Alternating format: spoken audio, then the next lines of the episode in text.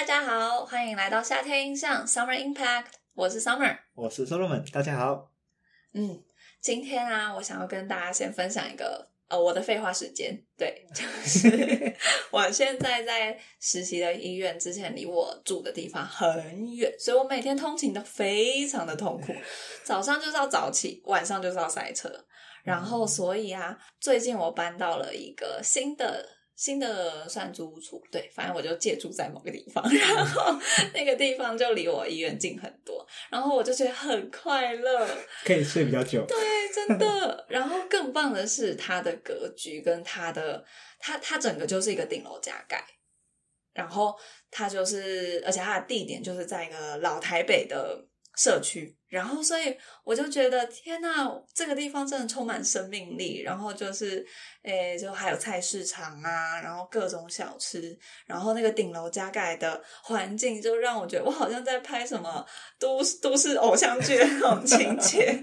就是它会有那种晚上还会有夜景啊，也不是夜景啊，就是对面建筑物的灯光，对，但是就是蛮美的。然后会看起来很温暖。对对对，然后就是有那种北漂族或者小子女的感觉。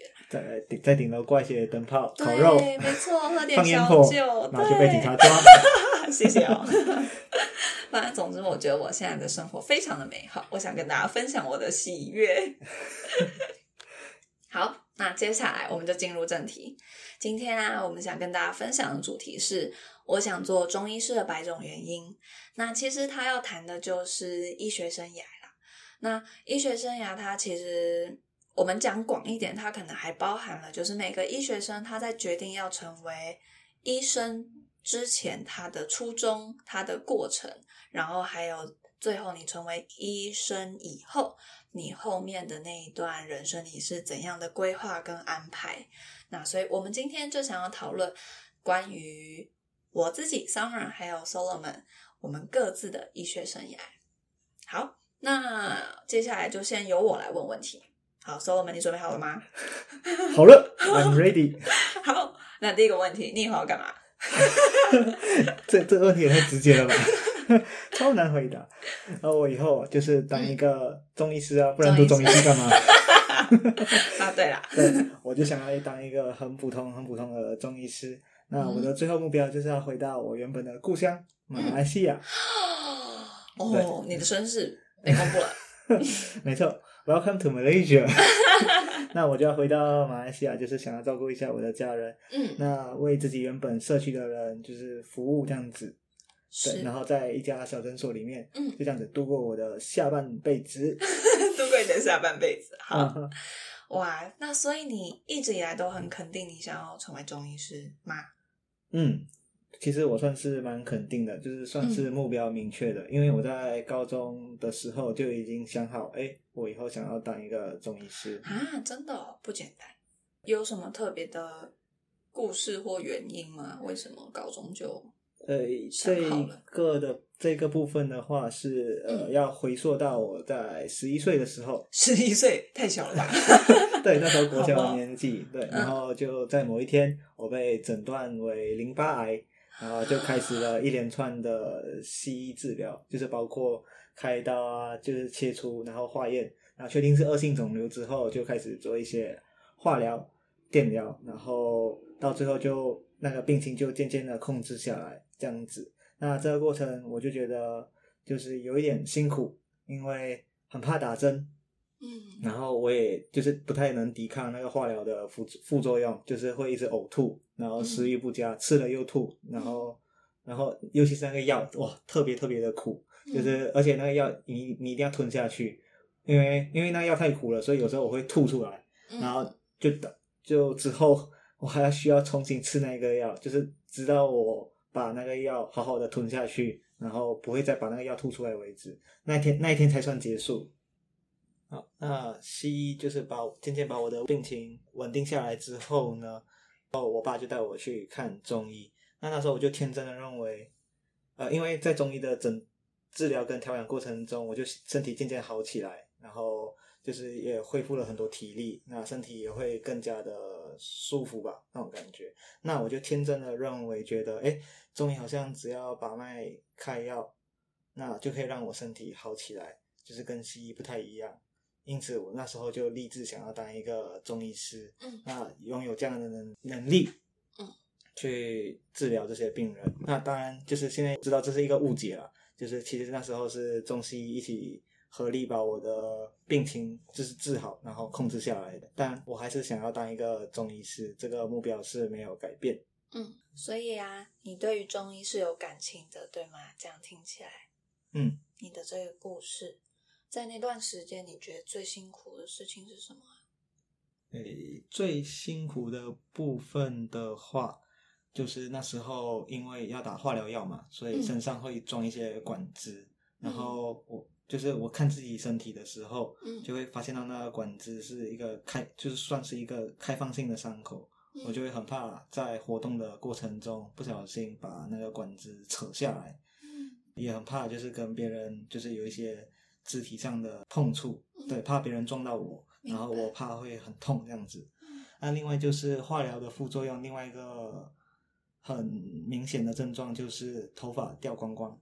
那那时候我就是全校唯一一个被允许戴帽子到学校的人。然后那时候那那时候我也很担心，就是帽子会掉下来，因为那时候对于这个这个部分还是十分十分的在意，因为大家都有头发，只有我没有。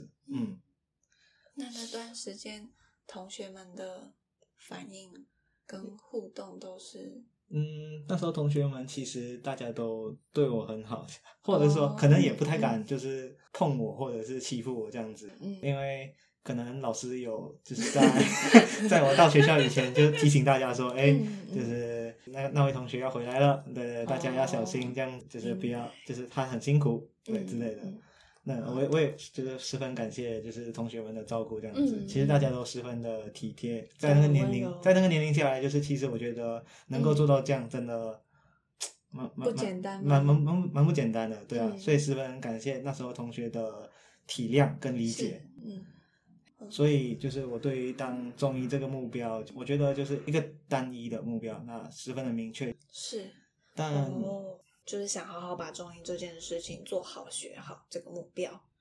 对，但其实那那时候我就在马来西亚的时候，我就觉得说，哎，我到台湾就是认真念书，只要念书，就是因为这条路感觉已经是已经铺好了，我只要很用力、很用力的走完，嗯那就代表说我可以得到一个安稳的生活。嗯但其实我发现到过程中，呃比想象中的更复杂一些，嗯，需要思考的问题也很多。比如说呢？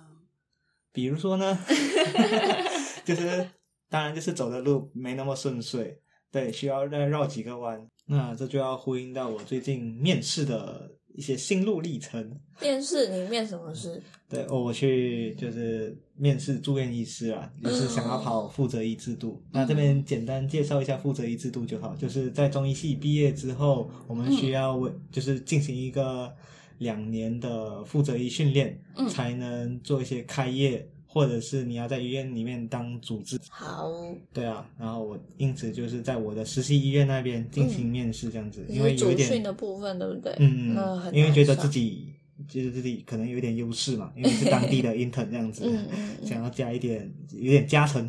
明白呃明白。然后呃，就是我先讲一下前面实习的准备过程。好，哎，什么实习？呃，面面试试的准备备过过程。程好了，嗯那在面试的准备过程中，就是有大概为期一个月吧。那嗯过程就是分十分的漫长，那偶尔也会觉得有点焦虑。嗯那焦虑的部分就会开始想很多。嗯那有其中一个点就是，哎，我现在做的事情到底是不是我喜欢的，还是说为了迎合老师们的要求？那这个部分的话，因为我每次在问学长姐的时候，学长姐就会说，哎，这个老师喜欢喜欢什么，这个老师、那个老师喜欢喜欢什么，然后这个老师你要避免踩到哪个地雷，这样子，就是你要努，你要很努力的成为所有老师师都最喜欢的样样子。嗯。对，当然我在想，就是其实自我介绍似乎是要把自己，就是自己真的最喜欢，然后自己最好的样子表现出来，嗯。但似乎好像有一点互相违背。对，可能就偶尔会觉得有一点心累，或者是开始怀疑自己 到底在干嘛这样子。嗯那接下来就是，诶，当天面试就这样子，在一个紧张的氛围下结束了。结束了 那结果出来了吗？结果在晚上就出来了。对，然后那时候其实我是就是排的，就是面试的时间是排的比较前面，嗯，所以我回到家就是有一个很苦苦等待的苦苦等待。等待的一个呃过程啊。天哪，因为胆战心惊哦，光想象就不舒服。真的，那时候我都有点胃绞痛、胃烧心。嗯，因为我们当下好像就是听学长姐的传说，是说呃，如果你有正取的话，你会收到一一通来自老师们的电话，对对，所以我就很期待那个电话响。嗯，那到最后电话当然没有响，然后我们也在，我也在就是跟同学谈话的过程中，哎，突然间老师们就发送一就是呃这次的甄选讯息出来，就是成绩结果就这样公布出来。嗯那我看到成绩的当下，其实心情异常的平静。对我以为我会就是当场哭出来，或者是说很用力的拍桌子，但我可能觉得有可能有几种可能原因啊。第一个是因为朋友在周围嘛，不敢哭；另外一个那张桌子不是我的，拍下去不得了了，万一垮，我刚刚沮丧的心情都没了，万一垮掉的话，有点有点尴尬。笑死。对，到最后我就回到自己房间了嘛，然后我就开始整理一下情绪。那我就归咎了两个原因，第一个可能是一种全力以赴的感觉，是，嗯，嗯。因为我发现到，就算我先提前知道结果，或者是说我有时光倒流的能力，嗯。我回到面试以前，我的履历的丰富度、精致度，嗯。或者是说我的字界的丰富度，嗯。诶，或者是流畅度都没有办法再做得更好的，以我现在的能力，对，这是我的最好的呈现。嗯。嗯，我已经尽力了，所以我也没有任何的遗憾，嗯，所以可能失落感就没那么的大。那另外一个就是可能是一种逃避的心态，逃避，对，因为就是这有关于制度的问题。我先谈制度这个部分，对，因为其实，在回到马来西亚工作，就是我先前提到的那个目标是不需要负责一制度的，嗯，就是我只要有中医师执照，我就能回到马来西亚执业。嗯那我为什么会想要就是跑负责医呢？第一个就是，诶，因为它是一个三年的合约，嗯就是只要我正取之后，我就有呃一个三年的安稳生活。嗯那我这个三年安稳生活是到底要逃避什么呢？很复杂的原因哦，大家要仔细的聆听。对，那我想要逃避的就是呃，在这边找工作的时候，会有一些对侨外生的一些制度或者是一些程序需要跑。是，那那个程序呃十分的繁琐，嗯。那可能会导致外面的老板不太想聘请我，不太想为我跑这个程序，因为这个程序的工作时间可能需要两个礼拜，然后他需要交出很多文件等等。嗯。对，然后我自己也不太了解这个制度，嗯。对，所以我就想说，不如我就跑一下负责一，那我就可以就是去呃不需要那么快面对这个问题。嗯。那当然，现在 就是我必须面对了我必须面对了，而且就是我要更真诚的面对，因为我最我最一开始想要的是赶快累积临床经临床经验，是，然后抱一桶金啊，不是啊，就是累积了临床经验之后，嗯。赶快回到马来西亚，回到我的故乡去嗯。服务，就是我原本社区的人的人们，对对对对对。那另外一个就是能力的问题，因为在就是医院里面会有学长姐可以一起讨论，还有主治医师也会跟你一起讨论，就是要怎么在临床上诊治一个病人。嗯那我想逃避的就是，哎，因为我觉得我现在快毕业了，无法全权的负责为病人负责。嗯，我需要学长姐，需要主治医师当做我的靠山，我可能才会比较安心。嗯所以就是会想要，哎，不然再给我一个三年去逃避这个问题。那当然，现在就是我又要重新就是正式面对。逼自己变得独当一面是吗？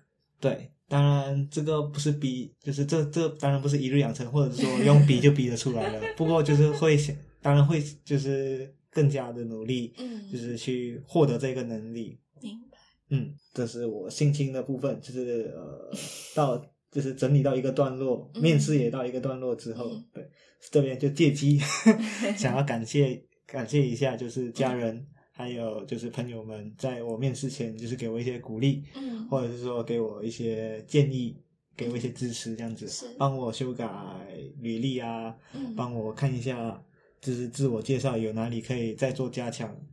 当然还有一些学长姐啊，就是对对对，刚刚忘记提到，不代表不重要，只是刚刚不小心漏提了。对，太多人要感谢了，对对对 金马奖颁奖典礼这样子。真的，嗯，之后就是也得到一些学长姐的安慰，然后这边想要提出一个就是跟着学长就是给我的一句话，就是说嗯这些其实这些制度问题或者是说这些环境的问题，嗯其实都是一时的。那你只要把就做好自己，把诊治病人这个能力养成，而且不单只是养成，你还要把它精进，做好它之后，嗯那这些环境、这些制度都会过去。那你之后总是能脱颖而出，然后找到一个生存，或者是 啥里？或者是说，诶、嗯，一条生路了。这样讲好像走得出来就对对反正就走得出来会找到出口的。对对，对生命总是会找到出口，嗯船到桥头自然直。对对对对。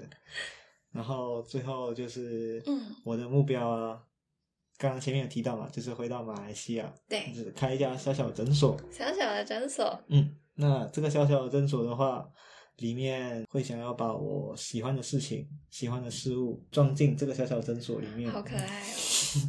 还 好还好。这一个诊所就是不仅能够帮别人看病，就是也是一个可以跟同学聚会的一个地方。你做场地租借啦？对啊对啊对啊。然后因为就是我还有另外一个兴趣，这边有点冒然，什就是有另外一个兴趣就是喜欢其实倾听一些故事，喜欢跟人聊天。然后我希望也可以透过这些小摆设。去认识一些设，哎，这个小摆设的话，不方有点不方便？不方便透露，呃没有啦，就是可能会放一些咖啡相关的东西啊，哦，或者是放一些就是喜欢的乐团的小专辑，什么乐团？呃，不方便说，你什么都不方便说。对，要保留一点隐私，对，然后借由这些小兴趣、小摆设去认识兴趣相通的人，然后跟他们成为朋友，去聆听更多人、更多人的故事，嗯，不但帮他们解决病痛，也希望自己能够帮他们解决一些烦恼，嗯嗯，所以这就是 Solo 们想做中医师的原因。嗯这是小小梦想。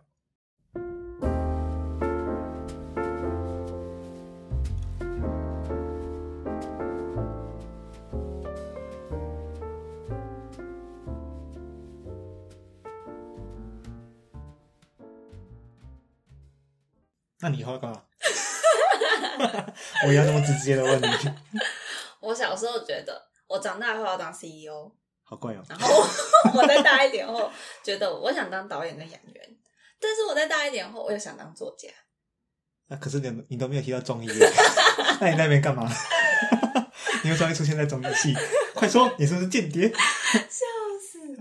我觉得，我其实觉得啊，身边到底有多少医学生，他是有意识的在走医学这条路？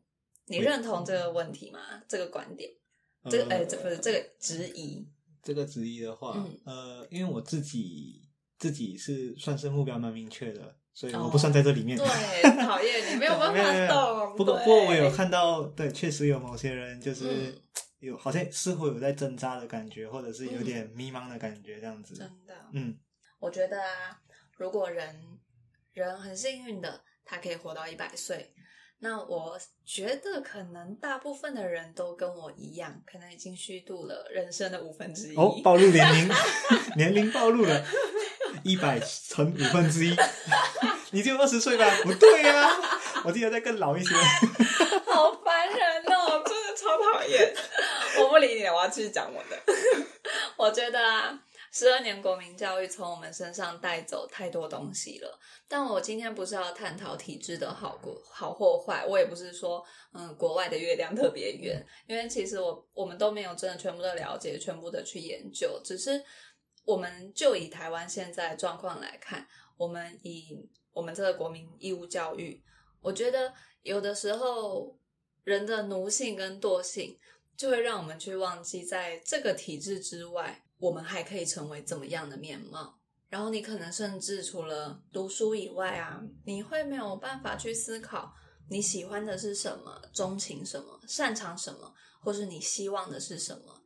那所以我觉得，我就从小到大吧，我就一直是在这个体制之内，一直走到了成绩到了的地方，然后我就去读了现在的这个系所。那其实我没有要去批判这件事情，因为对我来说，它它不好也不坏，就是一个生命跑道嘛。那只是进入大学以后这几年。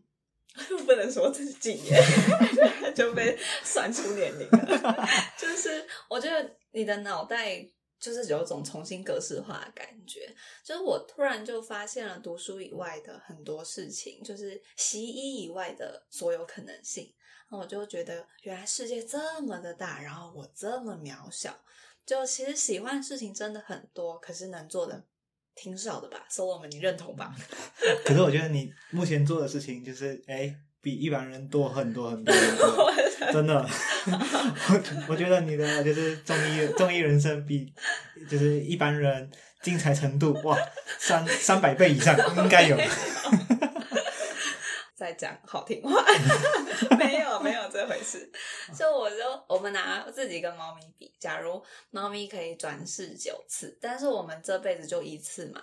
那所以我们只要做出了一个选择，那我们这辈子就是走这条路。那所以当你每每做完一个选择的时候，无形之中其实你就放弃了很多可能性。然后有时候我们就会发现。我们应该走的路跟想要走的路是背道而行的。那其实有时候你走着走着，你可能就会困惑：那我到底应该往哪一个岔路转，还是我就只能一直往这个该走的路一直走下去？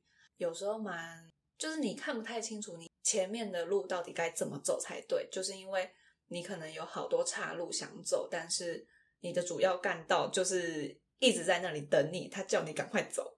叫你赶快当中医，就是有时候会蛮困扰的，我觉得。哦，OK，对，因为我自己本身也有遇到一些问题，就是简单讲一下，嗯，就是哎，我在这这几年是就是想要达到那个当中医这个目标的过程中，其实我也有遇到一些问题，就是例如在大二大三的时候，我遇到了解剖，那我就有一点。就发现到，哎，其实我对解剖的兴趣很大，然后对，然后就是很想。哦，我们那时候是我们的 TA，在解剖室里也要看到他，好讨厌。什么意思？对，那时候就从中获得很多成就感，就是想说，哎，这或许就是一个小，就是刚刚上面提到的，就是一个小插入的概念吧。就是那时候我有真的有一个一时的那一个想法是，哎。不如我当一个解剖老师好了，就是我会有点想，就是很强烈的喜欢。对，因为就是在动作中遇就发遇到一些喜欢的事情。喜欢的事情还是喜欢的。对，真的，真的没有办法避免，没有办法去就是骗自己。对啊，就是回到你这边的话，你生就是你喜欢的事情那么多，那你现在就是对中医这个就是终极目标的规划，就是目前有什么吗？有，就是。在我就是困惑了那么久，就哎，我喜欢的事情好多，我不知道该怎么做决定。然后后来找到了一个小解方，就是我觉得也许我可以试着把我很喜欢的这些生活方式跟小事情，跟我的就是中医这一个职业这个职业结合在一块。那其实过去就像刚刚说的，我就是像可能有一部分的。人们一样，就成绩到了我就进来读。那我当下其实没有太多对于中医的了解，然后甚至是憧憬。我不像 solo 们，他的决心，他的初衷是这样一个有背景故事的。那所以，我进来以后，我真的是需要花一段时间去理解中医，然后去去感受它可以带给我的东西，然后。还好啦，还好最后我没有转系，就最后我真的我真的找到一个我很想做的事情，就是我很想要，我期待我的医学生涯不仅仅只是待在诊间，我很想要有点像走向国际的感觉，因为我觉得生命很有限，我们真的不应该活得太禁锢狭隘。哇，这个跟一般中医系同学的理想。就是会不太一样，对啊，因为大家都偏向在一家诊所，或者是在一家医院这样待下来，就是慢慢的看病，好好的看病，这样慢慢累积经验，累积实力，对，嗯。度过余生。那就是，那你为什么会有就是这样的想法？就是想要就是在这个嗯。哎、就是大家都是嗯同一种想法的环境中，就是哎、突然间萌生一个哦，这个这个概念，或者思说嗯嗯这个想法样子。我觉得就是因为在我很困惑，我不太知道到底要怎么兼顾我喜欢的东西跟中医的这一块问题的时候，我就是遇到了一个贵人老师。那当时我们是几个同学，然后有算是架设一个小网站，中医的网站，然后那时候就有机会去访问很多老师。那其中访问到一个老师，他讲的话真的对我来说就是醍醐灌顶，让我豁然开朗。我就觉得他的生命历程是一个非常成功的案例。他就是在中医的大家对传统中医的一个概念跟想象，这个是体制之内部分，还有人们比较没有办没有去想象到，在中医的这个体制之外，他是把它兼兼并在一起。然后我从来没有办没有想象过说，原来中医这条路它是可以这么精彩，然后复述的。那我就 solo 们知道我在讲谁，我 我就 我要保护当事人。对，我就简单的讲一些老师的经历，这样子。就他是他他反正也是就是中西医双修的老师，然后后来他就到美国 Johns Hopkins 那边去做，就是去深造，然后去学习做研究的方法，然后后来他就回到台湾，然后他的他的做法就是他去做了很多，他他他对自己的定位是医生科学家，然后所以他就是同时做好多那种。就是评分评分分数很高 SCI 的那些这种这种证据等级的论文对这些 paper，然后同时他又会接洽非常多的就是来自世界各国的这些就是中医同路人，然后他就是他真的让我见识到原来中医它是可以它的格局可以这么大，它可以牵起整个大时代的。牵起大时代，然后甚至也可以让我，就是我以前想象，就是我以前很想要去留学啦。然后那时候想到，哎、中医能去哪里留学？我就在想，想了半天，啊，可能是香港跟中国吧。然后顶多可能再去日本去学汉医之类。但是我就从来没有想过，原来我也可以去英语系国家去留学。然后所以。然后像老师一样，然后就是以一个成为国际指标的中医研究者这样子的。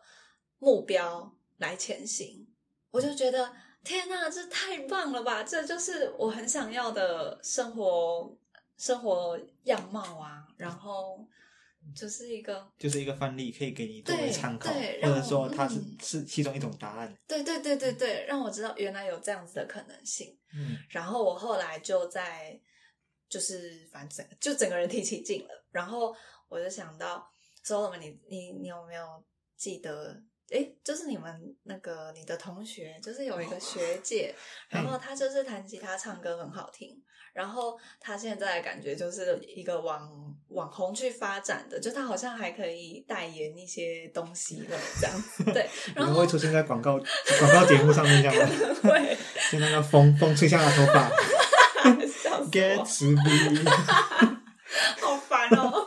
反正就是，就是我觉得学姐一样，她还是做一名中医师，可是她同时又可以往网红这个地方去兼顾。然后另外还有一个也是中医系的学长，那他是就是我这样讲可能超明显，就是复杂生活节发起人，对。嗯，然后呢，他又自己有经营一个独立书店，那他同时，对啊，他也是中医师啊。然后现在不知道还有没有时间开业，这个、这个、这个可能是对他自己评估。但是就是，我就发现，其实原来中医它可以有这么多的可能性，你是可以除了中医这项职业以外，你可以再兼顾好多事情，这样子。然后尤其是。这位贵人老师让我见识到我最想要成为的那个样子，这个 model 它是存在的，我是可以去努力达成的。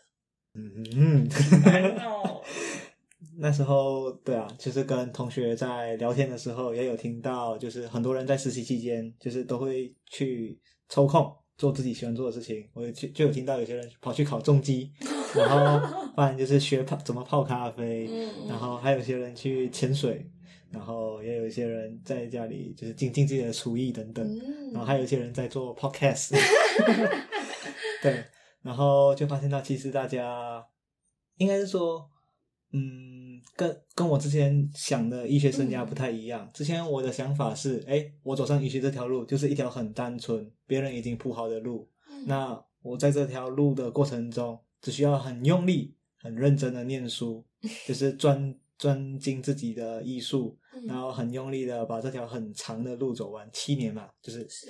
就是把它走完，嗯。然后我就可以达到我的目标。嗯。但其实我发现到，就是呃，同学们都会往就是自己的兴趣发展嗯等等，就会发现到其实呃很多其他想做的事情，对有很多太多有太多想要就是做的事情了。就是这个医学生涯不只是这样子而已，嗯有太多太多的可能性。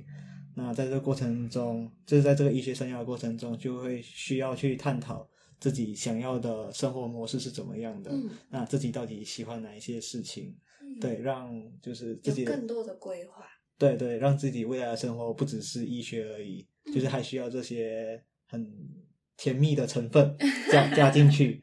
对，嗯我觉得这这才是呃符合自己的目标的。明白觉得其实在我真的了解中医以前，应该说对，应该说以现在以现在我这样子去更深入的了解中医，然后去看到很多中医人他们的生活方法，我就发现其实中医它并不是一定成就、一定传统，它也不一定都是那种保守的分派，然后遵循古法，然后纠结经典，然后甚至不一定局限道路在华语系国家。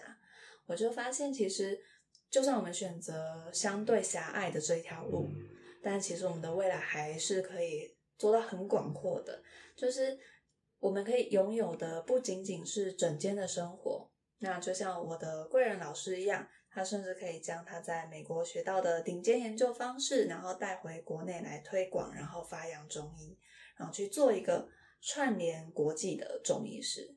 他甚至就是我觉得在这样子的状况下，他搭建的这个国际桥梁，我觉得就是把中医的格局往外推高、推远。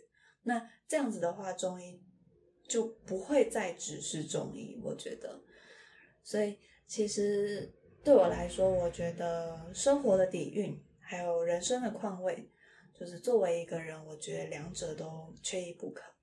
然后另外啊，就是作为一个中医学子。我一定也会有使命感嘛，就是对于一些对对于一些理论的怎么说啊，就是它理论的立足，然后或者是面对质疑，或者是诶人们的使用率，还有一些推广上，我觉得我是拥有热度的。那虽然也许踏上这条路要牺牲的事物会比人家多一些，但是我觉得在我理解到我的生涯规划可以是。这么多种可能性以后，可以是兼顾很多我想要做的事情以后，那我觉得在这样子的范围之内，嗯，我我认为对我来说，作为一个中医师的这个生涯的规划，我是非常满意、非常乐观的。然后最后啊，就是想说，我们以前在学校上课的时候，都会都会笑医学生涯这堂课，就是我们都会觉得啊要教心得，然后就不想教心得，是一堂睡觉的课啊，很好的补眠的课。没错，然后那时候可能大家在分享说，哦，老师可能就会让大家去报告，那你的医学生涯规划是什么？然后那时候大家可能也都没有认真去想，就是会讲一些很白痴的话，可能说，哦。我毕业以后我就去卖鸡排，然后或者是我去卖药膳卤味，就是很赚哎！跟你说这些超赚，真的我觉得大家那时候都没有认真看待对于医学生涯的规划跟它的重要性是什么，因为它其实真的是一个学问。我们每个人从医的初衷都不同，然后在过程中找寻到的新的意义一定也不一样。然后，甚至是到了成为中医师，以及你未来那一整个哎，对，就你一整个医学生涯，它都是充满可能性的。你可以去兼顾很多事情，你可以去规划很多你觉得很重要、对你来说有意义的人事物。所以，我觉得，当我们可以把这些理想的生活方式结合在我职业生涯中，中医这条路就是可以走得很不一样、很不同凡响。嗯，什么？你是不是不知道我结语完了？没错。好了，那我们这一集就到这里结束了。好，Summer Impact，呃，Little Impact on Your Life，大家拜拜拜